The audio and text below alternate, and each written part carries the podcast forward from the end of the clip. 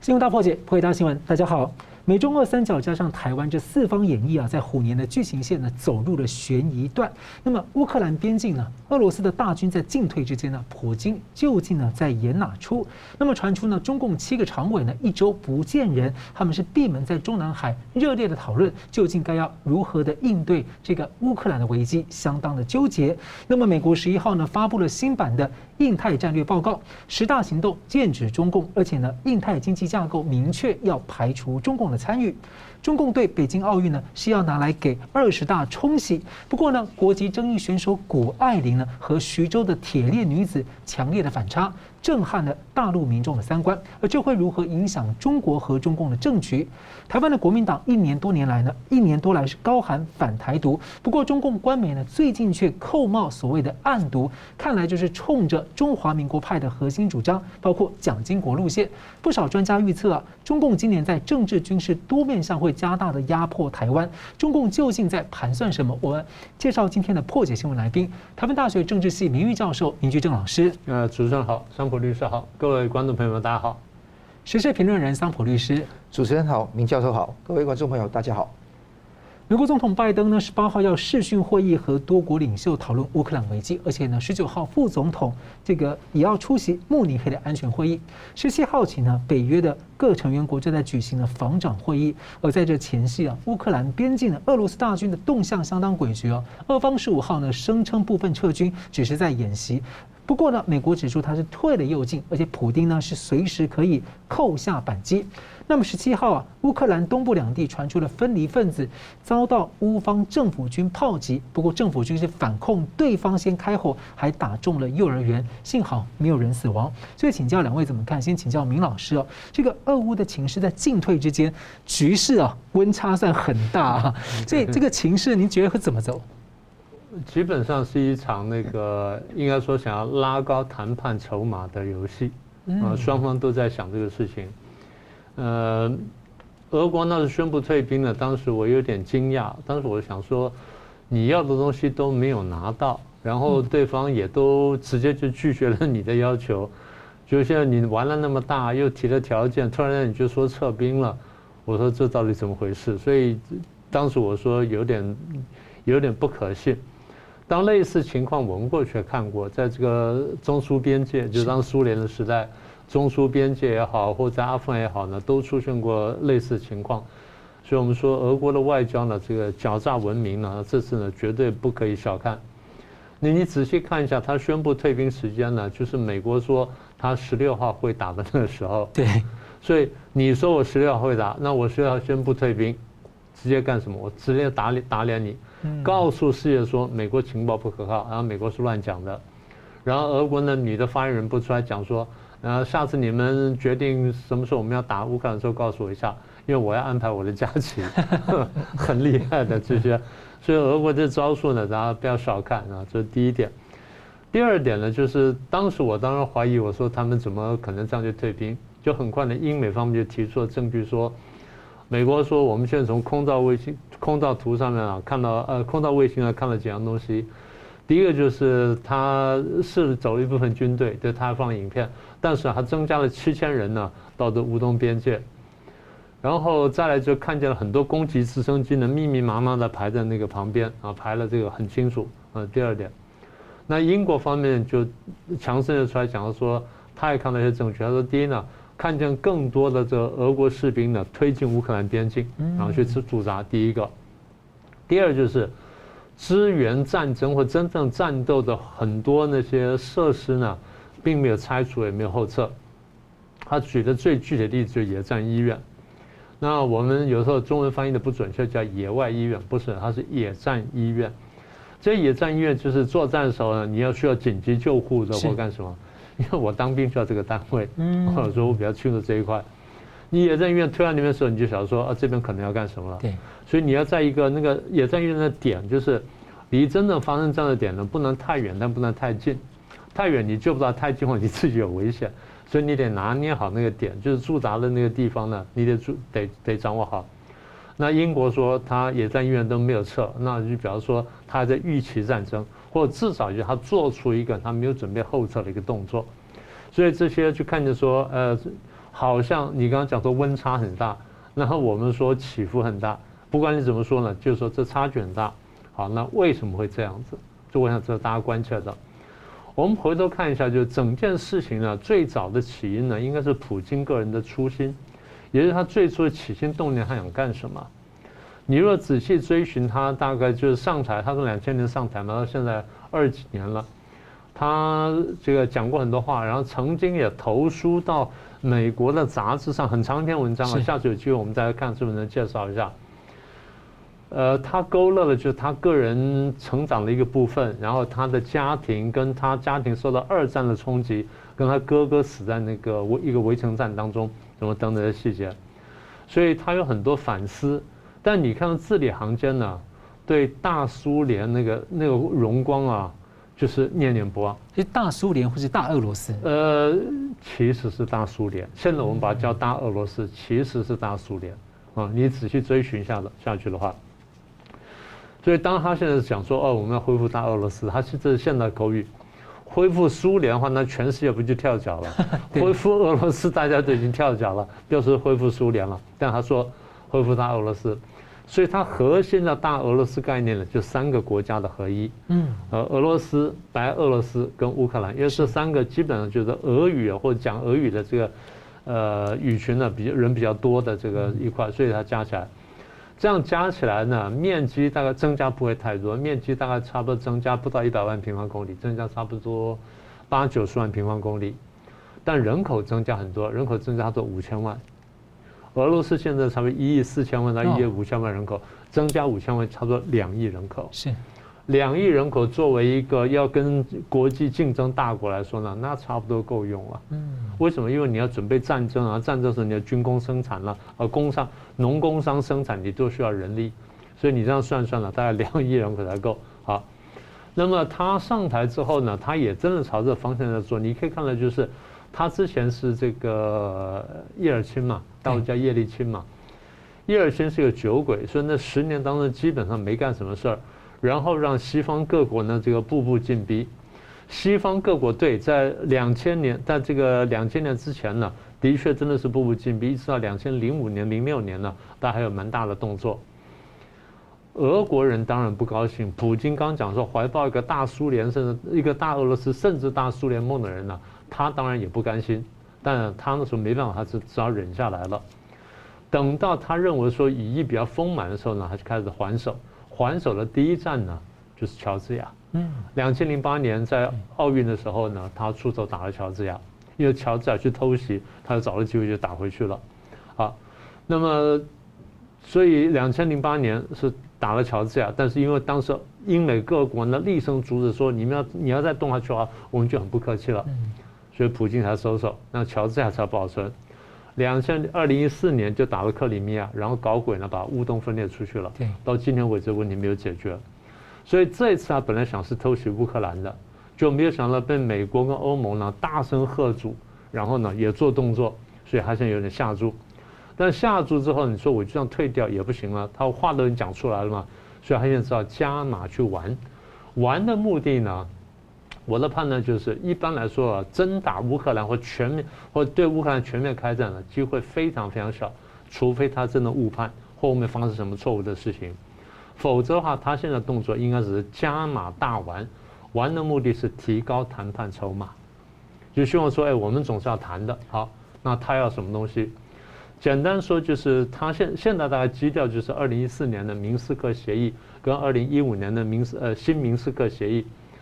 呃，明斯克协议就是基本上就是，呃，乌克兰，然后白在白俄罗斯的这明斯克，然后在俄国出来，再加上那两个的小家伙出来，然后大家在那谈谈说怎么停火什么等等。第二年的新明斯克协议就是补充一些细节，所以两份东西加起来大概是三个重点。呃，第当然停火不用讲啊，除了停火之外呢，第一，交战各方呢撤回在最前线的重型武器。因为你有有轻武器的话，那那摩擦就算了，重武器是大杀伤的。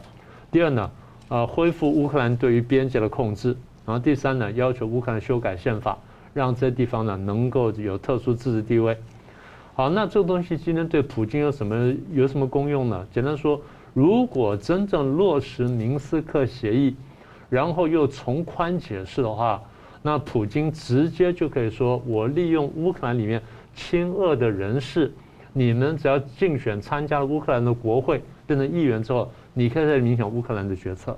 对，这是普京最轻松的，这样他就不用动兵了。所以今天我一下退兵，一下进兵，一下退兵，一下进兵，就是告诉你说，现在我是有主动权的。美国当然有主动权，问题是相对来说比较弱，所以他的这个出兵跟跟退兵、出兵退兵呢，他就不断的就制造这个气氛，然后告诉你说我是谁可以来，目的就是提高谈判筹码。好，那么这边来呢，就是逼迫美国就也要也要强硬回应。好，那现在为止呢，大家可以看到。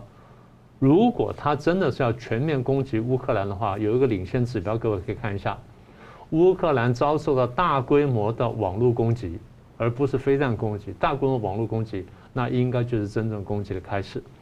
好，最后就现在的情况呢，大概是这样啊，美国跟俄国现在等于是对垒嘛，虽然战场是这个戏剧场是乌克兰，美国现在必须两手硬，也就是在乌克兰这边要硬，在台海这边要硬。他两手只要有一手软的话呢，那那手一输掉呢，就可能牵动另外一手。嗯，所以对美国来说，他现在很尴尬。我去年四月底就讲过这句话，我说美国现在是面临犄角之势，现在看你怎么玩。所以美国现在必须两手硬，然后两手都把对方压下去。美国如果有一边输掉的话呢，就麻烦比较大。我不能说输掉乌克兰就输全局，但输乌克兰的话，就加大了中共侵略台湾的野心。是，那美国就要在这边再加码去抵抵挡中共，所以美国现在是他已经讲了，我要避免战争，但避免战争呢，你的态度就要更加坚决一点点。所以这个呢，我觉得是问题将是怎么整个走向的一个核心点，不然成本还是会递延过去的。是的，是律师怎么看？现在局势呢是有点说反复哈，忽冷忽热哈，这个地方大家都是觉得说怎么去解读这个现象，我把那个结论先说出来啊。结论就是，我不认为说那个俄罗斯真的会去呃动军队哈去打乌克兰，我觉得机会很低。呃，因为我们在上次节目都讲过，在战略上那个呃他没有必要拱手把这个地位快乐第三人的地位让给中共。是。呃，表面上这一次是地缘政治之争，那个是主流媒体都说了，就是俄罗斯希望有一个。乌克兰这个地缘的缓冲区来抵挡北约，但这个是表面，真正的问题是，俄罗斯要寻找这个在北约、欧盟、美国怎么看自己，我的快乐第三人的地位能不能够确保，这个才是真正的重点。嗯，所以这个整个测试的重点还是环绕这个中还有核心问题。是，所以你看到很多的我们上次节目都讲过这个重点了。那第二个是我们怎么预测未来的情况。我是很同意明教授的说法哈，他不会来一这个真的一个军队出动，因为美国都说，如果你出动，我就封存你普丁啊所有的资产，你的家族什么俄罗斯所有的经济、石油等等都会有一个很大的问题。他会怎么做？那有几个可能性啊？一个是策动乌克兰本身本身的颜色革命，就是反颜色革命变成一个政变，用那个策反他的内部来夺权。第二个是网络攻击，刚才也讲到。第三个是闪电的策反乌东的叛军来自行夺权，我觉得三个事情都有可能。是，那第三个可能用栽栽赃嫁祸的方式来去使得乌东的叛军哈来起义，那后面供应他军火，但是用一个秘而不宣的方式来处理。那这三个方式都可以避免掉现在呃拜登的一切恐吓。所以我认为说，拜登如果说美国还有北约。要加强恐恐吓，要把这些东西都算在他的算计里面，要加以极大的一个呃贺阻，否则的话，就正如明老师说的，牵一发动全身，全球就一盘棋，这个很重要。现在的情况是，呃，俄罗斯继续增兵七千到边境，那美国又看不到他的那个撤兵的迹迹象，那美国也是增加他的军队在乌克兰旁边一些国家，但是不派到乌克兰，因为乌克兰不是北约国家。那现在俄罗斯呢，就看得到它有各种的迹象显示将会侵略乌克兰，那甚至栽赃嫁祸，制造出出兵的借口，可能在未来几天会发生。有文章说是十六到二十号这段时间，就冬奥前的这个时间非常有可能，因为这个事情如果一直拖拖到三月，因为到时候那个那个冰就会融化，土就会湿湿，那之后很难开那个重型的装甲车。所以我觉得二月是一个关键。那现在整个局势配合到北约防长会议跟慕尼黑安全会谈这个时刻点，也是一个非常值得观察的焦点。那奥斯汀，美国的国防部长，在北北约的防长会议里面就讲到说，没有迹象看到俄罗斯会撤军返回家里面，反而增兵到超过十五万人，从十二万跳到十五万。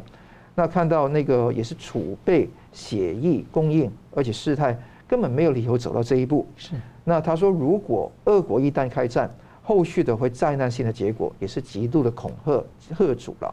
更重要的是。呃，他是拒绝北约排除乌克兰，跟拒绝排除其他前加盟共和国加入北约，那这个地方是断然拒绝这些事情啊。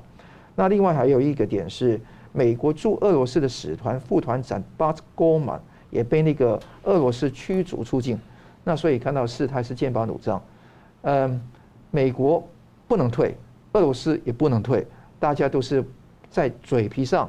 把这个呃斗争升级，但双方都开了一个口，就不排除外交解决的可能性。那这一点呢，到现在为止还是如此的。过去俄罗斯在这个因为克里米亚到这个乌东地区，那乌东地区是东巴斯这个大地区，里面有两个小地区是呃呃卢甘斯克跟顿内茨，他们都是基本上处于一个战争状态，是非常的严重。那这一次无论是谁开先开火。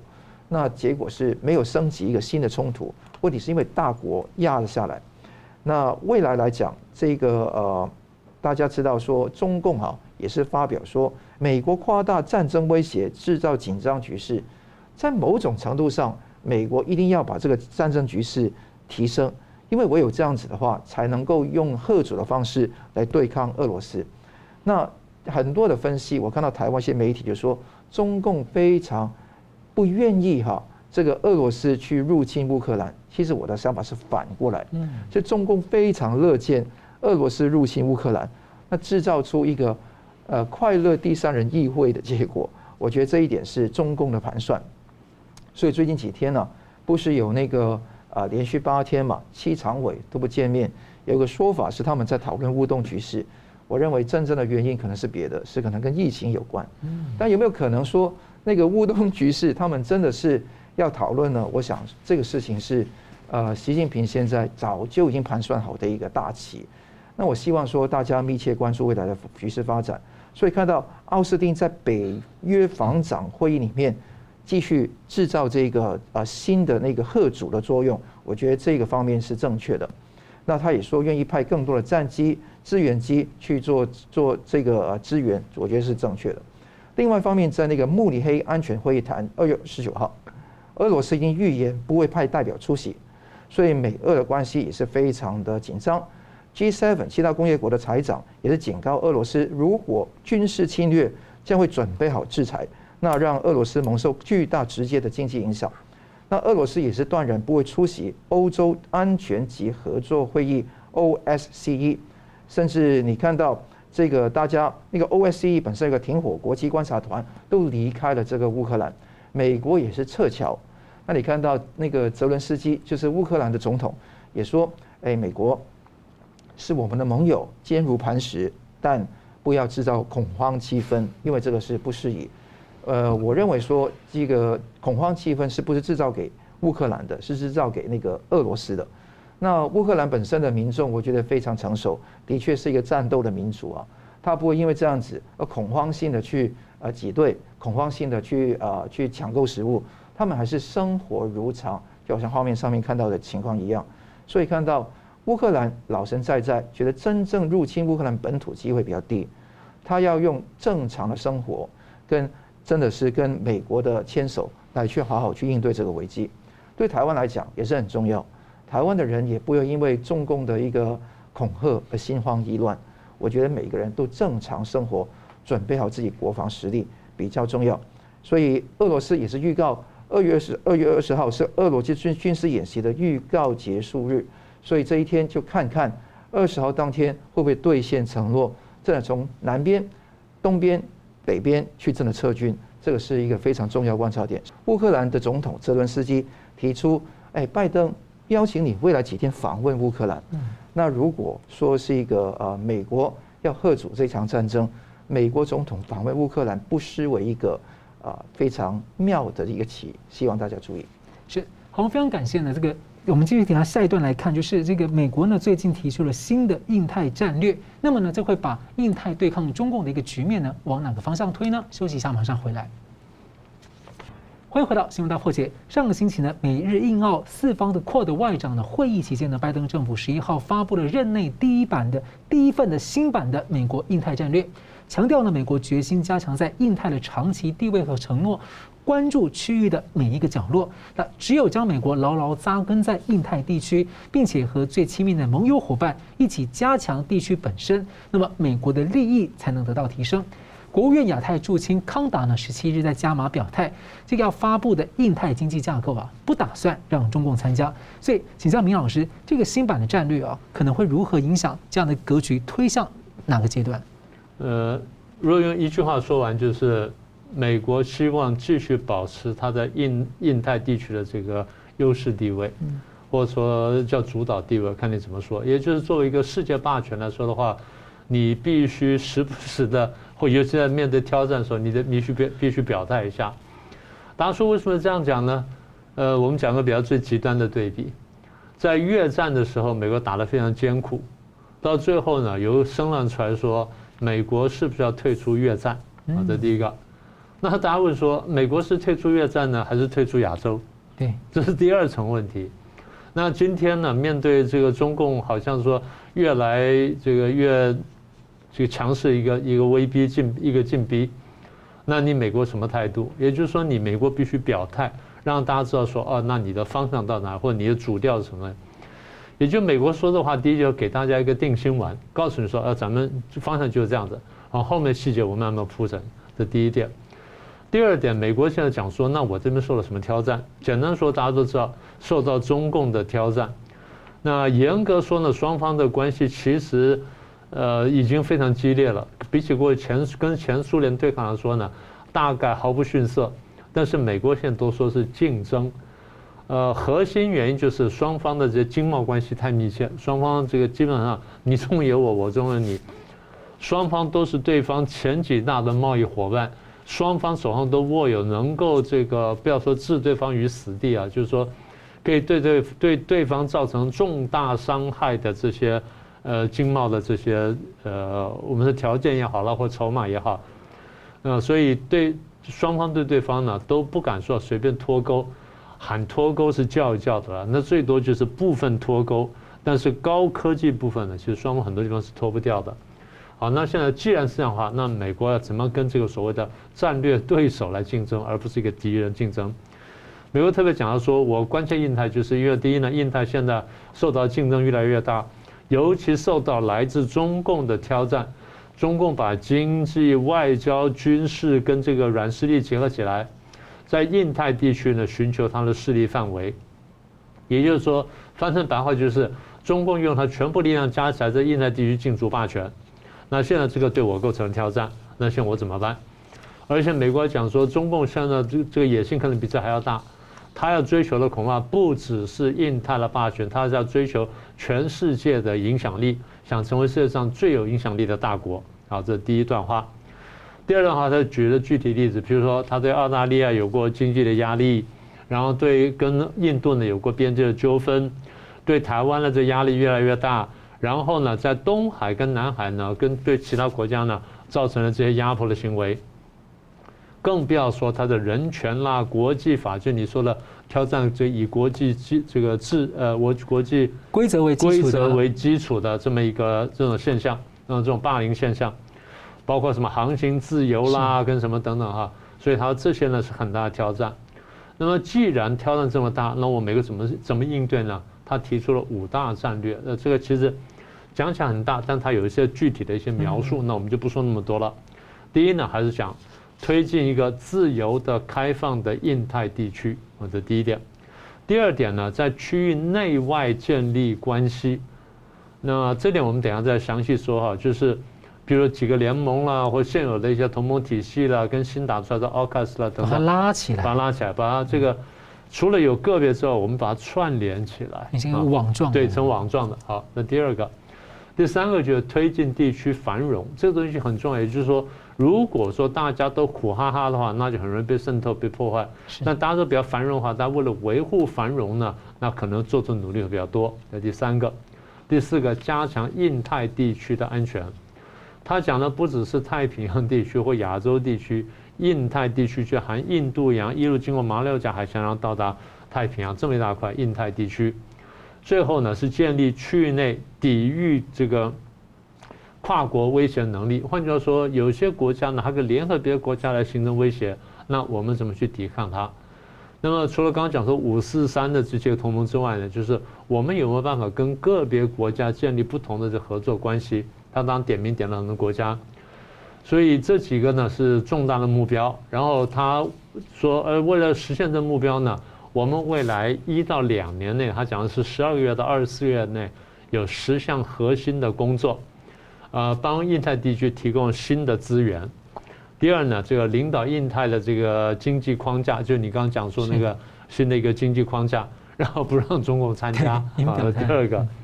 第三呢，加强军事的威慑。那这个意思就是说，美国的这军机、军舰跟军事力量呢，会不断的这个展现出来。第三个，第四呢，加强一个赋权跟统一的同盟，也就是我对这个我们叫东东协，他们叫东盟，也对这个东南亚国协呢，我给更多的授权，然后给他这个帮助，使他慢慢能够整合起来。也就是说，使得东盟呢，是不只是一个经济上的合作体。正成为一个安全上的一个合作体，我挺他从获得更多的自主于中共的威胁之外。哦，是是，这个是另外一层面。那所以它这等于是等于是两面了哈。嗯。再来就支持印度的持续的崛起跟繁荣，跟地域性的领导地位，也就是在这个南亚次大陆上呢，它能够发挥它的作用。再来就发挥四方机制的关键作用，然后扩大美日韩的合作，在太平洋小岛的地方呢，建立弹性的合作关系。然后支持良好的治理跟可依赖性，然后最后呢是支持一个开放的、弹性的、安全跟值得信赖的技术。所以这十项东西你仔细看，它当然后面还有很多细节，说我要怎么做、怎么怎么做。你仔细看就晓得说，他这个东西设想是不错的。拜登在去年刚刚上台，大概差不多三月三号、四号左右呢，提出了一个国家安全战略什么个暂行暂行指南嘛。这个暂行指南就是说，我现在刚刚上台，那我们听了简报了，我们对这国际局势有一定的认识了。但是呢，现在我怎么做呢？我还慢慢想。但在想在想定下，我先给个暂行东西。这份暂行东西，我们去年已经跟大家讲过了，其实已经是剑指中共了，已经讲得很清楚了。那现在理论上呢，就是他已经执政了一年了，应该有个比较完整的构想，所以一个比较完整的国家安全指南应该出来。可我们现在看到这个。安完整的国家安全指南没有出来前呢，印太战略先出来。换句话说，他觉得这份东西比较重要。各位去看一下，他文字并不长，一共才十二页左右，文字并不长，但他把一些重点都勾了出来。我们刚刚已经跟大家介绍了，所以现在初步看起来呢，大概有几个方面的影响。第一个就是很明确讲说，我要加强全面的跟中共的竞争能力，不管是战略地位啦，还是具体的这些事项啦。还是说这个有关价值观啦，还是说什么等等？其实说穿了，就最后就是资本主义跟共产主义的竞争，或者说是民主跟专制的对抗啊。这第一点。第二点就是加强，刚讲了，加强跟各个盟邦跟盟友之间的合作，呃，同盟跟盟友之间合作。什么叫同盟呢？同盟就是有形的这建构，比如说五眼联盟啊，譬如说四方会谈，比如说 AUKUS 这个澳英美同盟，这是同盟。那什么叫盟友呢？就是个别国家，嗯，那比如澳英美里面呢，我美国看见就是澳大利亚跟这个跟英国。那还有一点就是大家不晓得有没有注意到，日本跟澳洲呢前几个礼拜签订了一个合作协定，一个战略合作协定，双方互相准入，那基本上就几乎是打造个同盟关系，但他不是这样宣布的，他就宣布说我们进一步加强。你如果仔细看的话，就等于说。这个四方会谈当中的一些国家呢，除了组成澳英美同盟之外呢，日本不用参加澳英美同盟的方式跟澳洲加强了战略合作，是，这是很特别一个关系。那么这个这个报告呢第四个、第三个特点就是我们刚刚讲了，它很清楚的目标跟它努力的方向，所以不是一个打高空的东西，它等于说我我是很很具有针对性的。那这点将来我们可以仔细观察。最后一点，我觉得特别值得提出来就是。在这整份报告当中，大家可以看到台湾的地位非常重要。美国当然就从这个川普开始呢，已经把台湾的战略地位慢慢拉高。现在我们看到呢，台湾的地位被越来越拉高。所以台湾的朋友自己要认识到说，我们在国际格局下面是处在一个什么样的地位，我们要怎样去善用，我们要在这个这格局下下面呢，看清楚我们真正的敌人是谁，朋友是谁。这样才能定定自己的最好的政策，不管是一个政党也好，或者政治人物也好。所以简单说，就是美国在这边指认了大概亚太地区的重要，印太地区重要性。然后印太呢有几个热点呢，那台湾是一个很关键的地方，所以这点呢，我想我们自己呢得特别留意。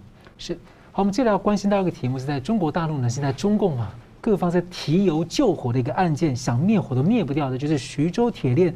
八海母亲这个事件，那当局的说法一变再变。那我们周三的时候呢，已经有重点讨论。那我们最近看到网上呢，几乎是每天还在出现更新的重磅讯息。那现在传出呢，徐州法院被曝光啊，有多起的判决是不准徐州被拐卖的妇女呢去离婚。那最近呢，中国大陆民间就要求彻查这个案件真相的声浪是越来越高，而且许多网民都在问呢、这个金牌选手谷爱凌对比这个徐州的八海母亲啊，她脖子上一个金牌跟脖子上一个铁链，哪一个是更接近当今中国的真实的景况？那最近有消息说，习近平的夫人彭丽媛对这个案情呢非常的愤怒，要求彻查。那也有一些评论关注这起事件呢，可能会相当程度影响中共二十大前的内部的权力的平衡。甚至有网网民这样说：说巴海姆事件会不会是有反习派势力把这消息放出来？因为那个的现象已经存在很久了嘛。所以请教这个桑普律师怎么看？说这个对中国社会跟中共的政局哦，有可能会带来什么样潜在的，甚至可能随时可能就爆发的影响？对，那我们会分析社会跟政局的问题啊。但是你看到谷爱凌拿到金牌，是象征少数的中国人哈，少数入籍规划可能是双重国籍，现在不知道啊。谷爱凌这个金牌是少数成功的人士，但是大部分的中国人却是铁链女，却是八海母亲。这个情况是一个风光，一个是完全没有自由，一个没有人权的那个情况，这相当严重。那开始的时候，丰县跟徐州市连发三个公告，三个公告基本上异口同声说，那个铁链女是那个患精神病，没有人口拐卖。到第四个公报，二月十号开始转变，承认这个巴海母亲被非法拘禁，而且被拐卖，那拘拘捕了丈夫等三人，但是民间不收不收货啊，不不接受啊，因为觉得徐州地区拐卖妇女的行为非常多，而且漏洞多到说拐拐卖妇女买买媳妇儿，还有那个精神病的问题，摧残妇女，强迫性交。铁链敲啄牙齿，还有最后是强迫他生育了十八个小孩，那公权力不彰，而且四次通报互相自相矛盾，长期不准台呃这个徐州的法院不准离婚，而且官方说的这个小花梅是不是真实这一个巴海姆徐子巴的真实的身份，这也是非常有疑问。一开始还编造一个叫做杨庆霞的人来去处理。那这个是还有妇联，不是中共有一个妇联吗？完全没有说过半句话。对耶。那你看看整个事情，要徐州，它是二零二一年是中国最具幸福感城市，耶，天哪！啊，你看看天哪，这个地方是一个什么样的地方呢？所以你看结婚证上面，什么杨某霞就杨庆霞跟小花美两个人是不是同一个人？两个人是不是铁链女？这个地方引起非常大的争议，因为年龄搭不上，很多事情都有问题。最近有传就说徐州有在几年间呢、啊，在什么井啊、湖泊啊、河川啊，发现很多成成年女性的尸体。没错，所以像现在香港，哎，在这个在香港出现的事情，在中国更严重。中国情况根本是不把人当人看，甚至不把人当动物看，这个情况是非常的严重，是完全泯灭天良的。那你看到二月十七号礼拜四，央视报道是江苏省省委省政府成立的调查组，对徐州市丰县生育八孩女子女子事件全面调查，肯定是中共最高层的授意了，要他们这样做了。那这个江苏省省呢，要说严惩所有的人，要好好调查这个事情。那引起一个情况是，哎，三大的党党的喉舌哈，就新华社、人民日报跟那个央视，都是派人前往去安抚情绪为主。但是问题是，真正的问题出在哪里？是民间开始躁动，明天民间开始起义，而且官方本身呢开始出现一些裂痕。怎么说呢？民间有很多人就开始仗义直言，网友亲身啊去这个丰县去看看望这个八海母亲，就犹如当年探看望陈光诚一样，对，去山东东四古村一样。那他们去的时候，同样道理，又被解访，被拒绝探望。那他们很多人在各个地方，在岳阳，在北京，他们都通过手机、抖音、微博去传达信息，但是被屏蔽。他们可能在路上打横幅、拍照上传，都被抓住；住酒店被抓走，街头采访被驱赶，基本上是揭露了中国人现在是非常的不耐这个事情。大家看到要注意数字。这个事情一旦在炸开过以后，一个小时内，对于这个谴责巴海母亲的这个贴文，点赞量一个小时达到八十万人次，是远超于这个在北京冬奥时候点赞的数量。对，所以中国民众不关心冬奥，是关心巴海母亲的状况，这个很显然。而且北京大学、人民大学、南开大学，还有武大、川大、清大、浙大的校友。一百多人联署公开信，要求中共最高当局立即调查真相，而还人民一个公正，立即被屏蔽。你看到多知识人本身也开始出现一些的啊，这个这个抗争，高墙有些破口了，破口开始出 现，裂痕出现了。而这个地方一直闷烧了二十多天，到现在这一天为止是越越烧越烈。这个事情一旦这样子往这个方向带的话，你会发觉到还有一重要关键人物出来，那很多人都分析的框架说，嘿，是不是反西派故意弄起这个事情？那轻轻举起，然后让民众烧，然后之后习近平要回应。我觉得我没有真实的那个呃资讯证实这一点啊。但是如果他意外的爆发，这个地方延烧起来，却有一个关键人物出来，叫彭丽媛，啊，这个地方就不可小觑啊。我看到是呃李一平先生啊，是六四的一个非常重要学生，他是在北大法律系毕业，他是说这个已经可能引起高层的裂痕，彭丽媛的影响力不可小觑。他说中共特别召开会议，他怎么说呢？如果这个事实看看是不是真实啊？彭丽媛态度坚决，要当地一查到底，谁拦阻谁查就查谁啊！各位，彭丽媛在中共是什么角色？是没有任何的角色，她只是习近平的太太。那你看到二次文革的重点是模仿江青模式嘛？嗯。今天来讲，你看到李鸿忠，天津市委书记，就忠诚不绝对、绝对不忠忠诚那一位，不断的高捧这个彭丽媛的时候，你要知道说，彭丽媛，你捧彭丽媛是没有问题的，你捧谁都有问题，因为大家知道，独裁者旁边的配偶。是独裁者不会轻易离弃的，其他任何的那个所谓的盟友都可以随时离弃的，所以这一点大家看到这个新的标杆出来了，那会不会说习近平用彭丽媛借这个事情来继续扩散他的影响力？大家就好好去注意了。诗人张欣有一句说话哈，是说专制之下，我们与这个女人的命运，是八孩母亲的命运，其实就差一记闷棍。今天不曾为她发声的话。明天就不会有谁替自己发声。我希望香呃，在中国，在香港的民众都明白这一点。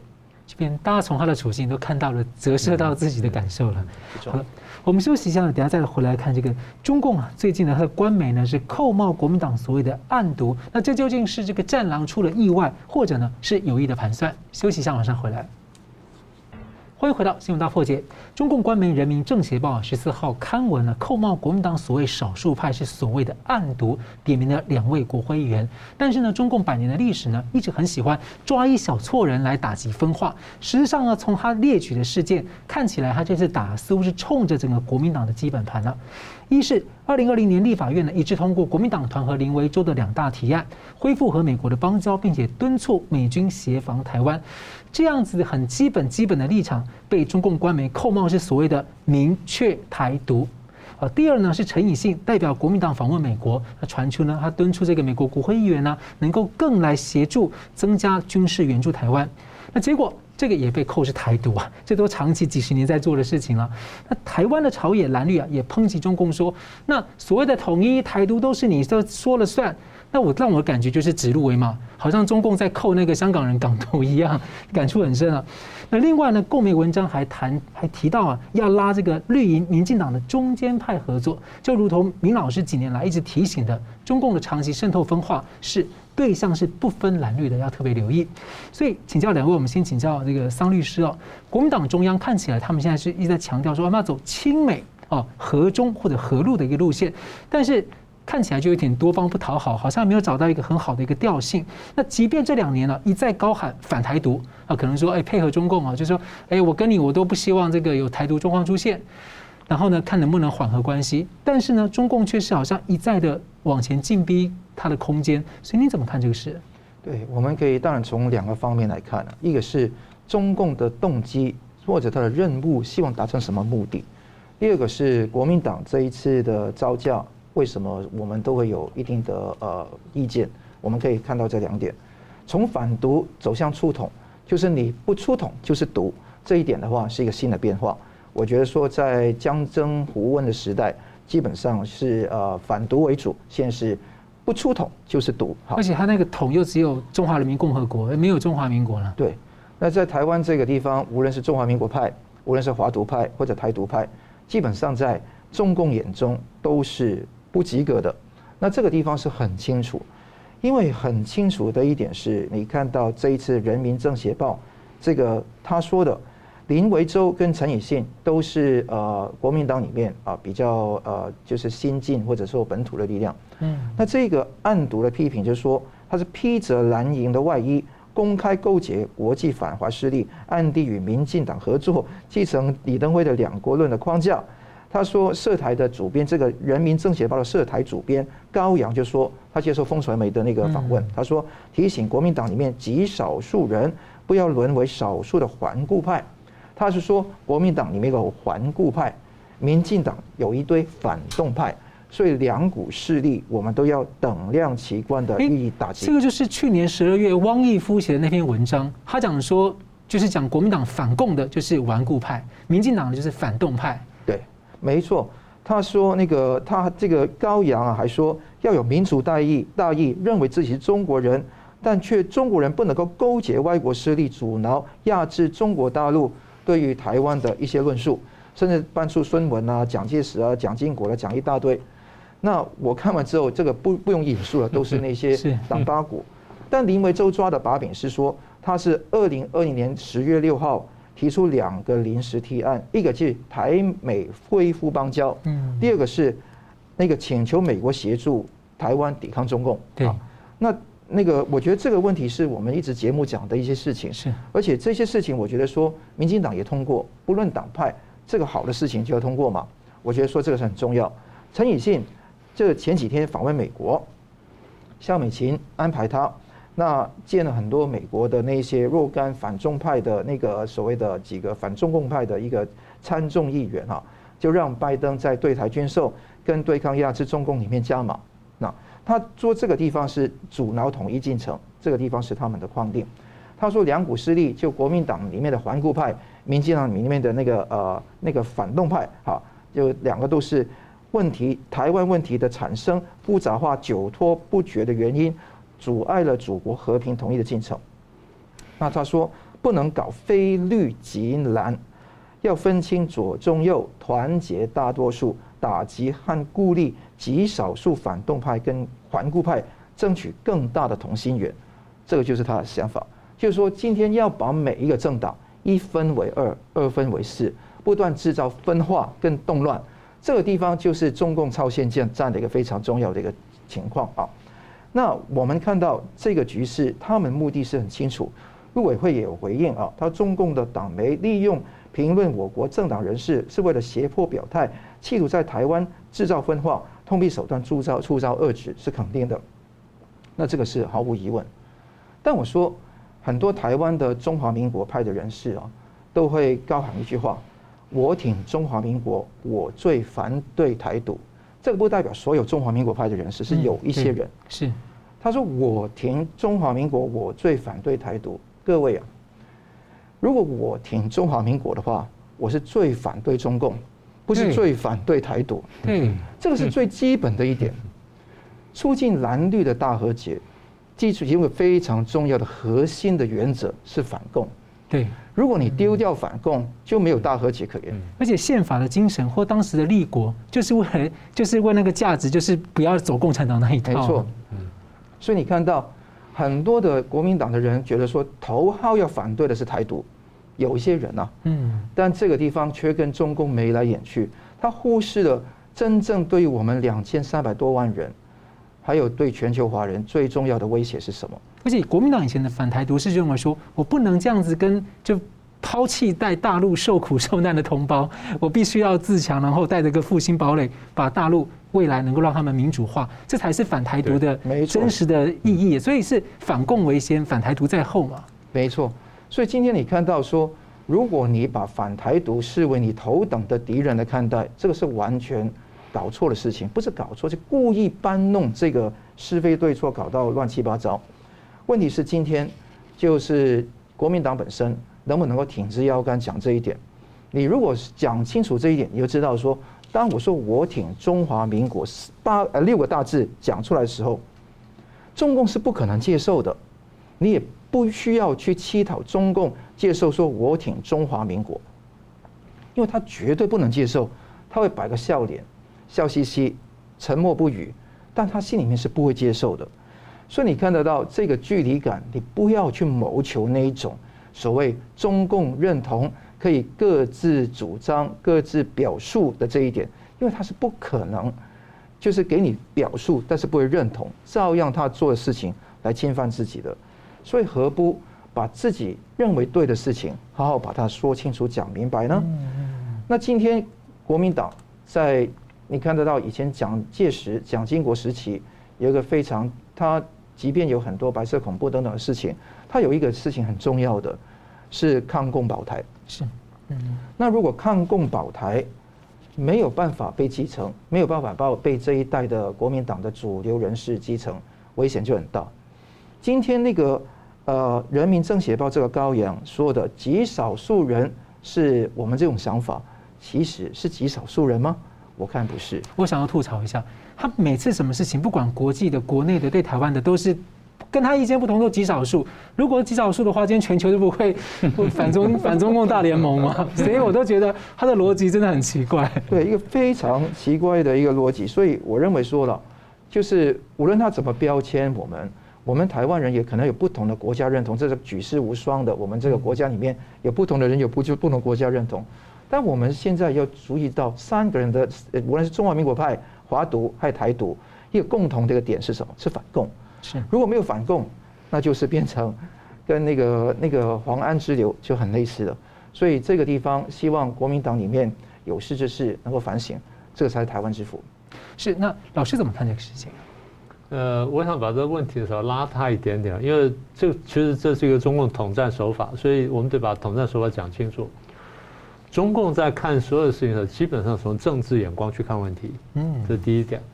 他不会跟你谈什么呃什么经济文化什么那个那都次要考虑，那是投你所好。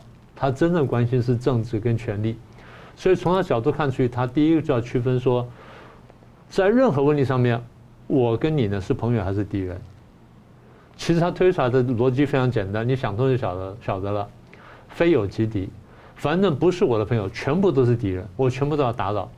他说：“你这样讲是不是太绝对了？不是的，你去读他们的教材，读他们的，他就是这样想的，他就这么说话的，就是非友即敌。因为简单说，他的他的整个哲学是从恨的角度出发，嗯，你说，哎，为什么要恨人？我们爱人不是很好吗？不是的，真的是有一批人是以从恨出发的。恨在人类社会上有很大动力，就是它可以动员人。恨对恨对人的动员力量远远大于爱的动员力量啊！但中共非常了解这点，所以这第一个，非有即敌，从恨出发。第二呢，就是统战了。我过去讲过这一段话，我说毛泽东常讲说，我用三个指头可以吃掉你五个指头，为什么呢？我三个指头团结起来，你五个指头我把你分开之后呢，哎，我把你这个单独分出这个指头一个吃掉了，现在变成三比四了，然后再吃着吃着，我变成四比三了，嗯，那吃着吃着，这不一次这样一次这样分割，就刚刚的这个律师讲的，一分为二，二分为四，我们再讲一下，四分为八，八分为十六。他一次次把你吃掉一点点，到最后呢就把你吃掉了，好，这第二个原则。第三个原则就是，对我们你这里面都是我敌人，那我怎么办呢？我联合明天的敌人来对付今天的敌人，联合次要敌人对付主要敌人。这大家讲的都是烂熟了，但他今天真的是用这个办法来对付我们。我现在讲就他怎么去对付林维洲跟陈以信，怎么对付国民党，跟怎么对付国民党跟民进党，跟怎么对付台湾的手法。嗯，你把一层层剥开看，它其实就是这个，就是这个逻辑。好，第三个，联合明天敌人对抗今天敌人。再来呢，就刚刚讲说统战拨交了。我刚刚讲是很原则性的，具体来说怎么拨交呢？污名化，我把你们人分开来，怎么污名化呢？对我最危险的，我把抹黑抹得最凶，然后对我最不危险呢，我就称赞他，其他我把它叫中间派。啊，简单说。啊、呃，这些人呢是进步派，啊，为什么进步呢？他思想进步，什么思想进步啊？跟我很接近。嗯，以中共为标准来看，跟我接近的叫进步派，然后这个跟我最远的仇恨我的，那叫做顽固派、反动派或死硬派，啊，或者早期的右派。呃，右派是很轻的话。他们在骂国民党的时候，就是反动派、顽固派跟死硬派是这样骂的。好。在国民党里面一听着，哎呦，我变死硬派了。然后你一听到，哎，他是死硬派，所以你就想说，那我我要进步啊，我为什么要死硬呢？我为什么要落后？为什么要反动呢？人不知不觉会觉得说，我想进步，我不喜欢死硬，我不想反动，我不想落后，所以不知不觉你会跟他拉开关系。而且怕被针对，又想要有利益。对，第一，你就算你不想有利益的话，你怕被针对，这是一个。然后另外就是后半部分是，哎呀，你是死硬派，我是进步派。讲多了，你真的自己就觉得说我是进步派，他是死硬派。好，污名化的结果就是慢慢分化跟丑化，所以国民党人不知不觉就把共产党对外帽子就戴上了。嗯，共产党丢完帽子，国民党人一个个就戴上了。我是进步派，然后你是死硬派，他是反动派，还有什么呢？中间派。其实像台独问题，就是现在都大家戴啊。就是这样子，所以现在讲的台独都不是以前我们定义的台独。就是这样，所以这。就是共产党在一九二二几年的时候就已经这样对付国民党。是，国民党到现在一百年了还没学会。其实国民党当年有人是学会的。我们俩在讲这一段。嗯。好，那所以这样慢慢丢丢久之后，国民党就分化了。分化到最后呢，就是上下上下呢不同心，然后左右不同心，国民党就被这样一个个这样吃掉了。被吃的人还很高兴，他觉得说我是进步派。然后我去打击那些原来是我同志的，然后被中共骂为反动派的家伙，打的时候自己很高兴，觉得自己是进步派。他可能不这么想，他可能觉得说，我这样可以跟中共搞好关系，我可以跟他和平相处。他也许是这样子说法。那是另外一块，那是另外，那是就是比较更加软弱的一块了。啊，所以刚才这个大概是林维洲吧，他有个影片的有一段话，其实讲的不错。中共现在看台湾就全部都是台独。嗯，大家不要，大家不要分说什么统独统独。在中共眼里面，我们全部是台独，只不过是显性或隐性啊，A 型或 B 型而已，只是这个差别。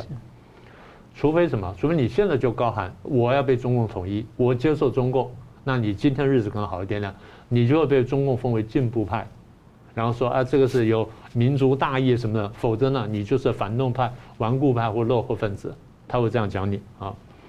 但是那些被中共称赞人，你不要太高兴，我得提醒你一下。中共呢是叫日抛，用完之后就丢掉啊，绝对是这样子。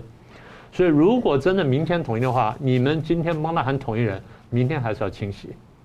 他有很明确的方针啊，我讲清楚，有十六个字：当时有人就去问过毛泽东，毛泽东讲就说说，哎，这些当年在敌后啊帮我们做工作的这些人呢，啊，我们不管是被我们呃统战过来的也好了，或者收买或者怎么样，这些人我们怎么用？毛泽东讲了十六个字：降级安排。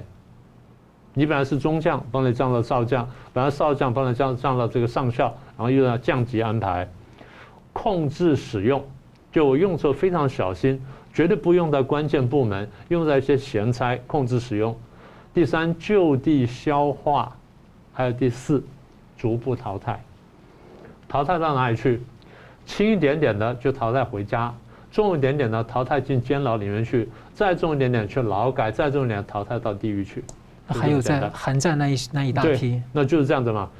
就是降级安排，控制使用，拿去打了外国，然后呢，我这边还得到美名，因为我在抗我在抗美援朝，但事实上我在消灭消灭我的将来内战当中的敌人，啊，控制使用，就地消化，逐步淘汰。所以今天对台湾做法呢，当然现在看起来是针对了这个国民党的两个这个党两个党员，然后两个这个民意代表，但我得提醒大家，中共对台湾的做法不限于国民党。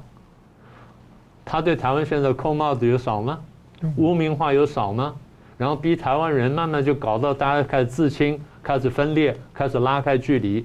台湾人彼此看来看你看我，我看你，觉得有点不太对劲了。这样就达成了他要的目标：敌人内部矛盾分化，甚至开始对抗。所以我常讲，我说台湾今天蓝绿对抗，是我们蓝绿当然有不同的方向，什么没问题。蓝绿呢是宪法内的对手。红是宪法外的敌人，这才是真正的大问题。所以这地方我得呼应一下桑普律师刚说的，我们得看清楚，红才是大敌人，蓝绿只是对手。所以这问题呢，我们得提醒，不但提醒台湾人，不但提醒大陆老百姓，也要提醒全球华人。刚讲是手段，中共的手段，核心什么呢？中共的那套价值观跟那套思想体系，那才是最核心的、最邪恶的部分。如果我们看不清楚共产主义跟共产党对我们华人、对中华民族乃至于全世界人类的威胁的话，你迟早会上当的。那么我过去介绍过几本书，我就不重复了，大家回去看看过去的节目。那今天我想介绍一本新的书，其实是旧的书，很旧的书，蒋中正先生当年写的《苏俄在中国》，把这东西呢讲的算是相当详细了。当然相关的书非常多。但各位要找本入门读物的话，这本就是很好的书。这本书呢，第一讲清楚，呃，苏联共产党怎么样子渗透中国，然后中国共产党怎么样心甘情愿的被就是来配合、来奴役，然后帮苏联共产党来玩中国。然后中间讲了历史过程之外呢，讲了具体的手法。所以这东西呢，很值得大家参考。所以各位有兴趣呢，先从这边开始，再回去看看这个我们讲的九评共产党啦。解体党文化啦那几本书呢？相信大家对共产主义会有更深刻的了解。好了，节目最后我们请两位来宾呢各用一分钟总结今天的讨论。我们先请明老师。呃，对于关于俄国跟乌克兰的问题呢，应该这样说呢，呃，大战的前景是不确定的，但小规模的摩擦呢，大概不能避免。啊、呃，双方的呃各方的目的呢，应该就是说希望说能够拉高将来的谈判筹码。但对台湾来说呢，我们得密切注视乌克兰局势，因为那地方呢。不要以为离我们这么远，其实跟我们是息息相关的啊！这第一点。第二点，关于印太战略的部分呢，美国现在是刚刚推出来，大概还是新鲜热腾腾的，大概一个礼拜左右。但是美国的方向已经非常清楚了，然后很多地方很具体。呃，我们台湾要看就是把这份东西仔细仔细看懂之后呢，然后看看哪些地方我们能够用力。我一再强调说，台湾的这个看美国的角度呢。不是说当当当美国走狗，而是如何伐交，就如何善用国际形势，国际上与我有利的形势跟国家呢，来促进台湾的乃至促进中华民国利益呢？这是我们要关切的第二个问题。第三个问题呢，就是关于中共批批蓝里面有暗读或什么等等，这是中共分化的手法啊，请各位去看看我介绍那几本书啊。这第一点。第二点呢，从刚才商律师也点出来了。他攻击这两个人的核心的因素，是因为这两个人跑去美国，代表了国民党里面跟美国比较亲近的力量，是他非常害怕的。他非常希望就台湾里面有一支强而有力的力量呢，能够切割台湾跟美国的关系。尤其希望说国民党变成这个角色。现在国民党里面有人想通了，说我们不要这样走，我们要揭穿中共阴谋。现在中共要扣帽子了，啊，所以这是这个第二点。所以朱立伦前阵子还公开说，国民党永远亲美。呃，那亲美也不用了，就是好好友善，然后善用吧，伐交嘛，还是这个观念嘛。所以台湾要警惕哈，这个中共对台湾现在看法就是和中是可以的，但亲美是不行的，嗯，对不对？这是他现在立场。所以现在很多人有意无意的在网络上或者在手机上传一些说啊，美国就对台湾怎么怎么样，很多人看了觉得很高兴，觉得说民族大义伸张，不是，这是中共用来分化台美关系的最重要一段。所以你想清楚之后，不要再往外传，你要看懂。中共希望就是台湾自我孤立，方便我将来来侵略，大家得把这个问题想清楚。是，桑普律师，今天讲到这个乌克兰的危机没有没有解除。那我认为这个事情如果处置得宜，应该不会引发新的战争哈。但这个密切关注铁链女的事情跟谷爱凌的事情在对照，你也知道中国的民众现在越来越看得到自己是不是每一个人都是铁链女啊？这个带着考量去起舞，这个是大家要好好去反省的一点。更重要是中共的本质一定要看清楚，因为对于什么亲美和路或怎么样的一个说法。那个讲穿了，就中共超限战、统战、分化，用仇恨来代替对人的善意跟爱，我觉得这一个是他们非常重要的一个重点。希望国民党的人啊都不能够去，就是以台独作为第一个反对对象，你头号敌人是中共，而且就是用中共的术语是人民内部矛盾是蓝绿之争，敌我矛盾就是。红色跟台湾之争，我希望说大家都能够搞清楚这个最根本的一个分别。如果这个点都搞不清楚的话，书就白念，人就枉做了。所以我觉得大家一定要好好去想清楚。好了，非常感谢两位来宾精辟的分析，感谢观众朋友的参与。新闻大破解，我们每周三五点。